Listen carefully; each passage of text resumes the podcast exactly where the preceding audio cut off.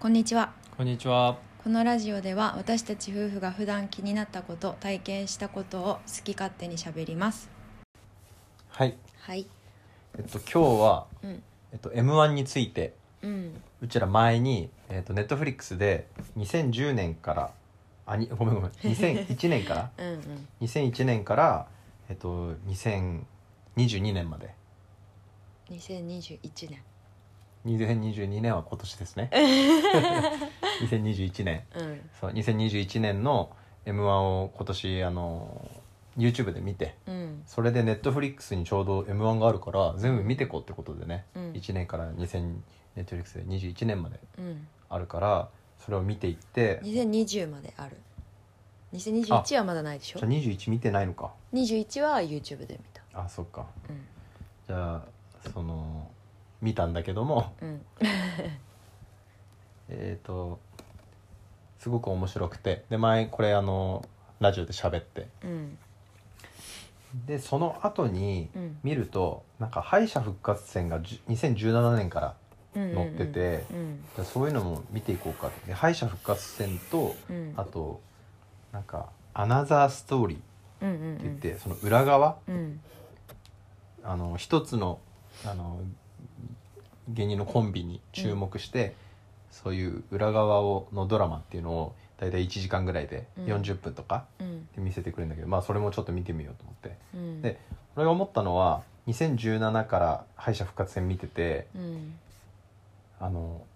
あんま面白くなかった。っていうのはなんでかって言ったら、うんやっぱり決勝に出てる人たちが面白いうんでもちろん決勝出てて次の年に敗者復活あその決勝に出れなかった人とうんかもいるけど、うんやっぱり決勝出てる人ってうん面白いしってことは審査員はちゃんとこう見る能力があるというか、ううんんすごいなと思ったうんもう全然あの決勝を見てる時と笑う量が違うから、うんまあ、知らない人が多いってのもあったかもしそうだねれない、うん、どうだった敗者復活敗者復活戦はオッパの言う通りで戦知ってる人とかだとうんなんか見るんだけど、うん知らない人だとやっぱこう集中して見ないっていうのもあるかもしれないけどうーんやっぱ面白いなっていうのは、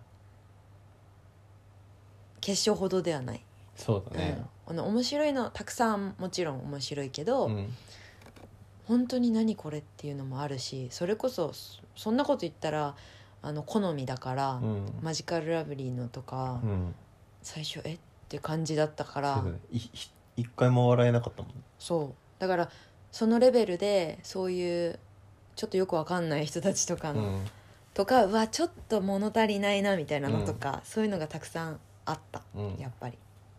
ねなんか敗者復活戦見ることによってうんま一回目からさ千千何百人とか確かうん、その総応募数みたいなやつあー、で多い時で4000、えっと組とかうんだその中から勝ち上がってきてう、ん、ってことはそのうちらみたいな素人が敗者復活戦はな決勝に比べてって言ってる人たちもその猛者なわけじゃんうん、ものすごいこの修行を積 んだ達人たちなわけじゃん、そうねみんな見てるとさ10年とか何十年とかなんかたまにその23年とか5年とかいるけど、うん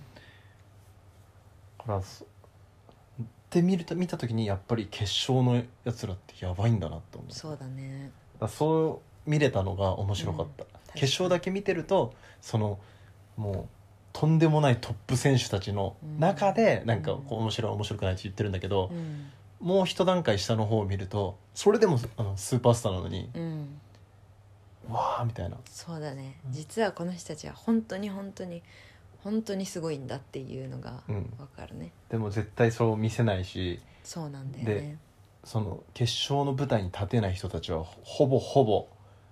芸人だけで生活できないうん食えないとか言ってるから贅沢なのかなと思ったら本当に芸人の仕事で月なんか何千円とかうんそのレベルだもんね、すごい売れてそうに見える人も1万円とか、へ野え田クリスタルとかも確かそうだったよねあのバイトずっとずっとやってるって言ってテレビに決勝出てても決勝初めてとかだとバイトしてますって感じだもんねまたその3組最後のうん最後の3組に入るとそうだね違うんだよねぺこぱとか、うんそうだねぺこぱもあの3組に入る前まではうんあの時ポットでだと思ったらずっとや、チャレンジしてたんだそうそうそようだよねねそういうのもわかるよねそうそうそういきなり出てきてこんな活躍して、うわすげえじゃなくてうんずっとずっとチャレンジしてうんね、いたんだって感じうん、そうな結構ほとんどそうだよねかまいたちもそうだったうし、んみんなトロずっサーモやンっとてたかうんあのーなんだっけマジカルラブリーもそうだもんずっとやってるしそうだねね野田クリスタルなんか高校生ぐらいから芸人やってるわけでしょそうみたいだったよねだからそのアナザーストーリーってのがあって、うんまあ、トロサーモンねは最初ねそう、うんで芸人の番組テレビとかもそうだけど、うん裏側は隠すじゃんそういう、なんか情熱大陸とかさ、うんアナザーススカスカイイじゃねえなアナザースアナザースカイだと 思うなんかプロフェッショナルの流儀流儀みみたいなやつはやらないじゃ んやんないねでもあんまりあれよりもうちょっとこうあのなんつうのリアルなドキュメンタリーっぽい感じでうんで普通にあのトロサーモンの久保田うんはなんかクズみたいな扱いだけども、すごいね涙流したりとか、そうだねうんやっぱなんかトロサーモンがうんこうバンって m 1で知ってうん出てきて知ってでまあ他の人は知ってるかもしれないけどねうんなはただ知らなくてうんで上沼恵美子の事件 うんあってあえー、なんかめっちゃやんちゃなんだなみたいな見た目もまあ正直気持ち悪いと思ってたし、ーうんだけどやっぱこれを見ると人間だってわかるじゃんそのこの人の面はうんこういうクズキャラだけじゃないっていうのが、うんねそれをやっぱり目の当たりにするともう簡単だよコロそうッだよとねコロッとねそう,、まあねクズな面もあるかもしれないしうんあのうちらだってそうだしうんでもテレビとかで見てるとどうしてもそのあいい人っぽいうん家族思いだとかすごいずっと頑張ってきたんだって見るとすぐいい人の方にうん行っちゃうし、うんちょっとなんか不倫と かさなんかそうういうなんか酔っ払った勢いでツイッターで悪口叩いたとか言ったうらんすぐ悪いやつだとか、だねで昔過去になんか万引きして捕まってるとかなったら悪いやつだとかさうんうんなんか失言したとかうん転びやすいよねそうだね安いけどダメなとこもあるしいいとこもあるっていうのは普通だよね、うんだから自分のことを考えればすぐ分かるんだけどねとかもこれ見てたら本当にそう思ったあとん野田クリスタルねうん2人とも泣くんだよね、そううねん、でしかもあのどっちも感動させるのは家族ネタうんやっぱり芸人っていう不安定な仕事でうん親も心配しうて、んうん、なんだろうね家族それこそ親だけじゃなくて兄弟とかねうんいろいろコンプレックスだったりとかだけそうどだねなんとか認めてくれたみたいな感じを出されるとこっちも感動しちゃうよね、うんずるいなとか思うけどねそうねそりゃ m 1優勝したらお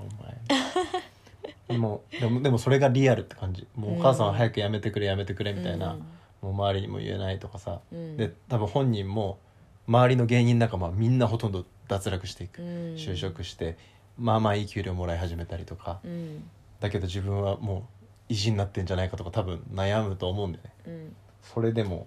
ね優勝してねそうだね優勝できない人たちの方が多いわけじゃんずっうとんずっとやって、うんで錦鯉だよね錦鯉も、うんえっと良かったし、うんあのーまずトロサーモンに戻ってトロサーモンの相方の方いるじゃん、うんもうあのーなんていうのやっぱこう性格の違いが分あかったりうんお部屋が出てきたりするから、あうんなんか堅実そうだなとか、うんこう後輩にちょっとつつかれて、ううんるせえなって言ってるのを見たりとかああそうそういうのも面白かったし、うんえっ、とマジカルラブリーは、うんあのピンクのセーター着てる方がうんすごく惚れ込んで、うん我流のうん芸をやる野田クリスタルに、うんなんかそのコンビ愛みたいなのが見えたりとか。うんで錦鯉はやっぱりあのお母さんうんだよね、うんあれもめっちゃクズだったっていうそうあの金借りまくってであのさんまのなんだっけお笑い向上委員会委だっ員け会そうそうそう 委員会でたもまたまねタカアンドトシのうんとタカかあ他トにおシか金を借りてたトシ坊主の方はタカタカとタカはあれだよトシかトシだでトシに金借りて返さないとかさだかうんらそういうまあクズなんだけどだからお母さんもねうんあのずっとお金もうであの北海道に住んでてうん多分あの錦鯉の正幸正弘正則正 則そう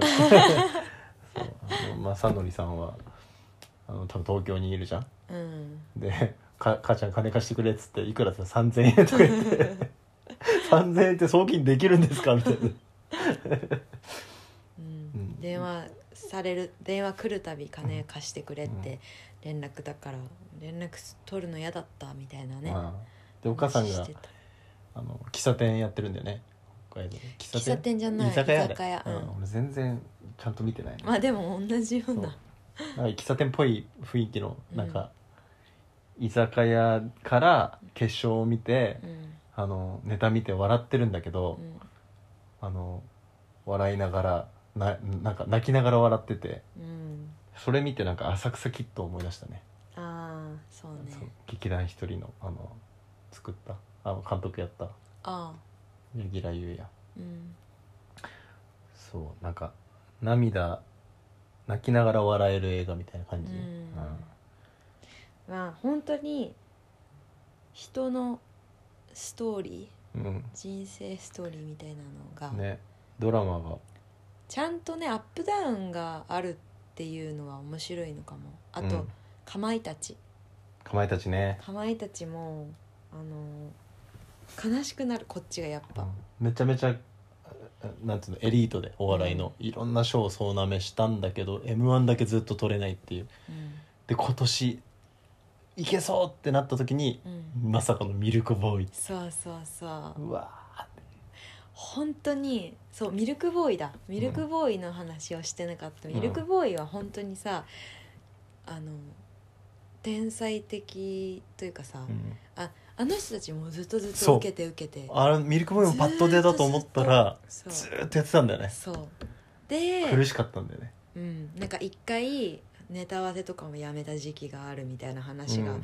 あったりしたじゃん、うんだけどもうやろうって言ってうん本腰入れて、もう何回も何回もうんネタ合わせずーっとしてうんで決勝の最中もずーっと自分たちだけ後ろ向いてネタ合わせしててうみたいな、んなんかやっぱ練習量がなすなせる技なのかなって思わせるうん安定感があそこに隠れてたんだなってすごい思ったり、ねあの自分たちのお世話になってる人うんネタ合わせする時のカフェのマスターというか主人女性のねなんだっけあのカフェの名前なんだっけなんかちょっと面白い名前だったねなんか面白い名前だったよね忘れちゃったけどとか床屋さんがねうん出世払いだって言ってさああね角刈りにずっと切ってくれてみたいな優勝してそのそう床屋さん行った時にうんそこのなんつうのおっちゃんがうん、 「今日は金取るからな」っつって、うんで切られながらうん、涙が出るっていうね俺いなやうちら名前知らないっていうねあカフェサモアだサモあ アサモアなんでサモアなんだろうと思って、でもなんか本当それも感動したんだけど、うん、なあのなあたちのお気に入りが2019年大会じゃん本当に面白くてあれはもうミルクボーイねと,、えっとかまいたちと,、えっとペコパとっていう回で、あのーもちろんペコパはもうペコパもパッとって感じだったけど、うんまあ、2人にもさストーリーがあって、うん今テレビ出てて活躍しててみたいな、まあ、それも面白かったんだけどやっぱりかまいたちだよねそうだラねストイヤーで。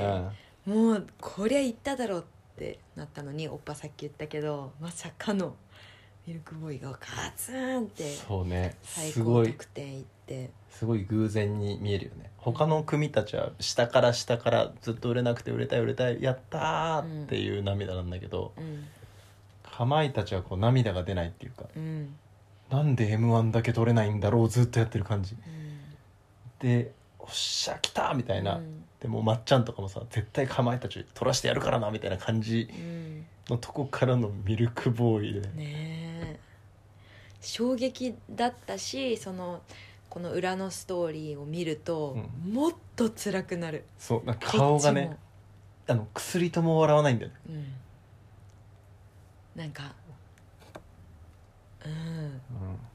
何とも言えないよねこれはもううん見る、見るほかないというか、なんかさ俳優さんとかはさ女優さん俳優さんはさうんあのドラマとか映画で演技でさうん泣かせたり笑わせたりするじゃんうんだけどあのね俺の個人的な感想ね、うん、その人たちの人生見て別に泣けないと思うのねああどっちかって言ったらなんかつまんなそうんうあのめっちゃ個人的なう感想ね、んだけど芸人のあのでさ芸人って自分の感情を隠すでしょ、うん、ほとんどうんでわざと恥ずかしいあのダサいふりをするでしょうんだいあの俺みたいなやつは大体恥ずかしいとこは隠すでなんか余裕ぶって見せとくみたいなうんなんだけどなんか自分から進んで失敗したりとか失敗を人に喋ったりとかして真面目なとこ隠すじゃんうんだからそういうおちゃらけてるピエロみたいな人たちの裏に、んそういう普通の生活とかうん苦しうんいあの表情とかう、んあの感情っていうのを見た時にすごいなんつうんだろう心揺さぶられるよねそうだねそっちの方がうんあのリアルがドラマっぽいのは芸人、うんわかんない間違ってるかもしれないよでも俳優とか女優っていうのは映画とかドラマで一般人に見せる時に感動を与えるみたいなうんだからその芸人の裏側を映画にしたり小説にしてるのが又吉とかうん、劇団ひとりとか、確かにうんだからこ流行りそうあのネットフリックスでこうやって m 1見て面白いんだからうんやっぱりそういう映画がどんどん出たりとか小説とか読んでみても面白いかもしれないね。本当だねうんなんかおっぱの言う通りだし芸人さんってこう笑わせる仕事だからさ、うんこう自分たちも笑ってたりとか、まあ、怒る演技をしたりとかう、んでまあ人を笑わすうんだからこそその裏の部分見た時に、なんて言うんだろうしんどい思いしてるとか頑張ってるとか、うんそういうのがもっと感動につながるんだろうね、うんあんまりこう本当ピエロ状態、そうだねうん、仮面をかぶっまあそりゃそうなんだけどさ、うん、けなんかすごいよねそう考えたらうんあの錦鯉の正弘正幸正則 正則また間違えたなんか多分一生覚えられない正則正則のお母さうんんの笑いっていうのが結構なんか複雑な笑いだなといや何が言いたいのかは分からないけどただただ、まあ想像するにそうだから次から m 1見る時はうちらが笑う時そういう要素がもしかしたら入ってくるかもしれないそうだねだってもうすでにさ例えばジャルジャルを見た時にあああれうわジャルジャルあーわかるわかりやすいもわかりやすういああれはの何もうかかあの入賞してほしいのにめっちゃ面白いのに面白いのにっていう感情じゃん、もうすでに、うんこう愛着が湧いてしまってるから、そういう感覚になるんじゃないだからなあがなあたちが、い今楽しみにしてんのが和牛じゃん、そうだねもう和牛にもさ、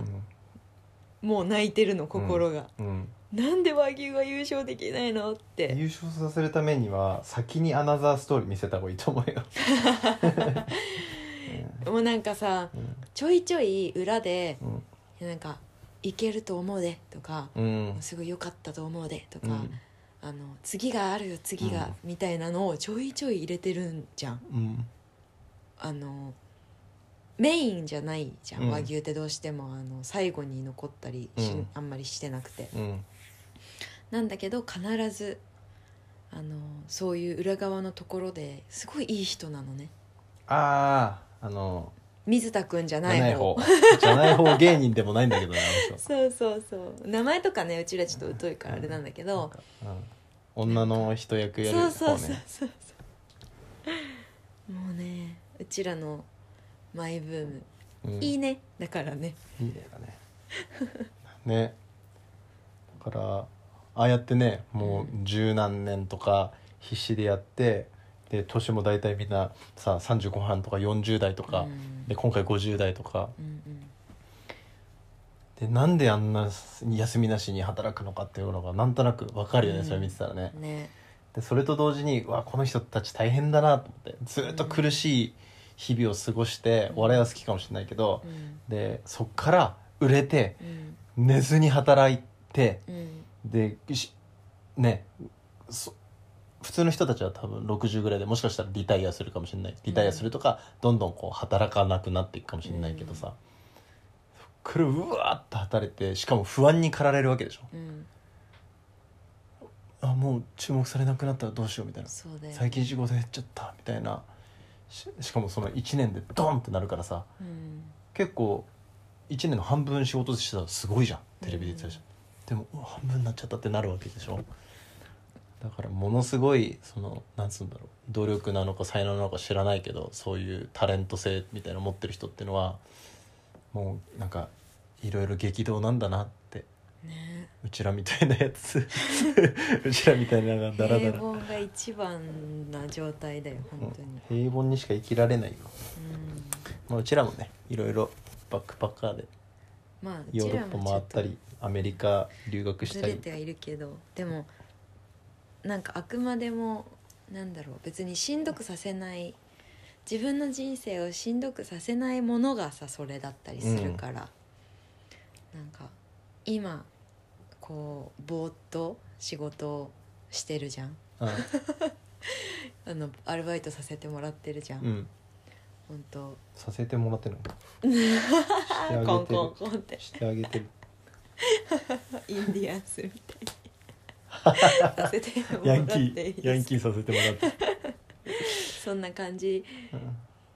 なわけじゃんうん、うん、まあみんなそうかもしんないけどねやりたいことはもうほぼ遊びみたいな感じでうん、生きてるよね、そうだねうん、まあ今俺の目標は仕事を50個やるっていういっぺんにね、まあ、これはまた今度はい話せたらいいかなとそうだね思います、はいはいそんな感じですかはい、はい以上で面す白かったねはい以上です